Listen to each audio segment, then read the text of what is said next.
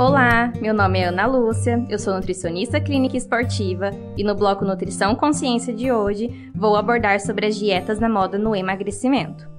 Você provavelmente já fez ou já ouviu alguém dizendo que fez uma dieta low carb, ou que já fez jejum intermitente, detox, cetogênica, que come de 3 em 3 horas, ou uma dieta paleolítica, bicho e planta, flexível, vigilantes do peso, ou que come de uma forma intuitiva. Nossa, quanto nome, né?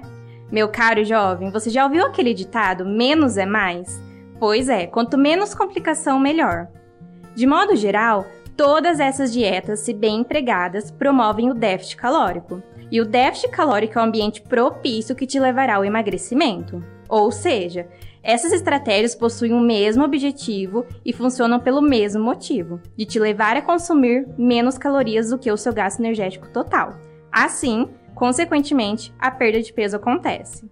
O problema é que a maioria dessas dietas são extremamente restritivas, baixas em calorias, diminuindo bastante o peso no início, mas que são difíceis de manter e posteriormente podem levar ao reganho de peso. A matemática é exata e a conta tem que bater. E aqui vai um exemplo para vocês entenderem melhor. João e Maria possuem o mesmo objetivo: emagrecer. Ambos necessitam consumir 1.500 calorias diárias para tal objetivo e vão fazer essa dieta por seis meses.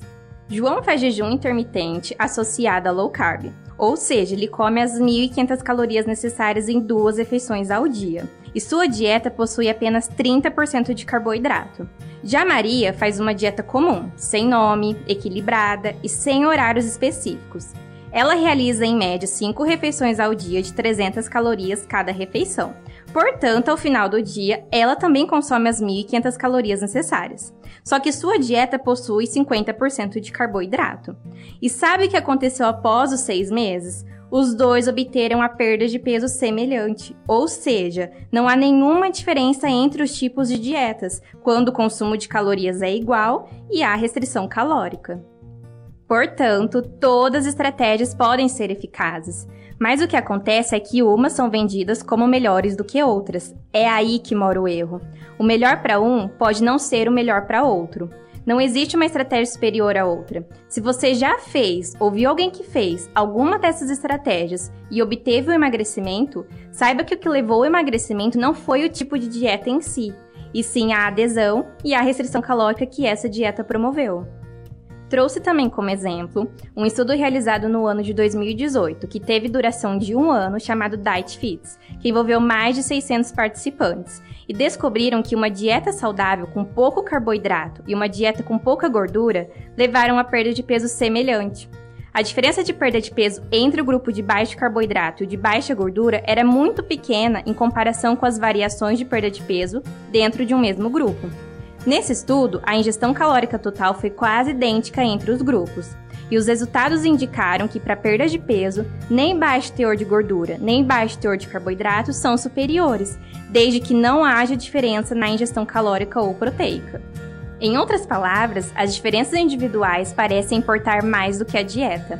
O segredo está na aderência e constância. Saber qual é a mais indicada para você, que respeita as suas necessidades, seus objetivos, a sua rotina, as suas preferências, que tenha variedade e aquela que você terá maior adesão. A mensagem final que fica é: não existe melhor dieta. O emagrecimento é a soma da diminuição calórica com a adesão, a parte mais difícil. Dieta nada mais é do que consumir alimentos saudáveis de uma forma estratégica, com quantidade e combinações.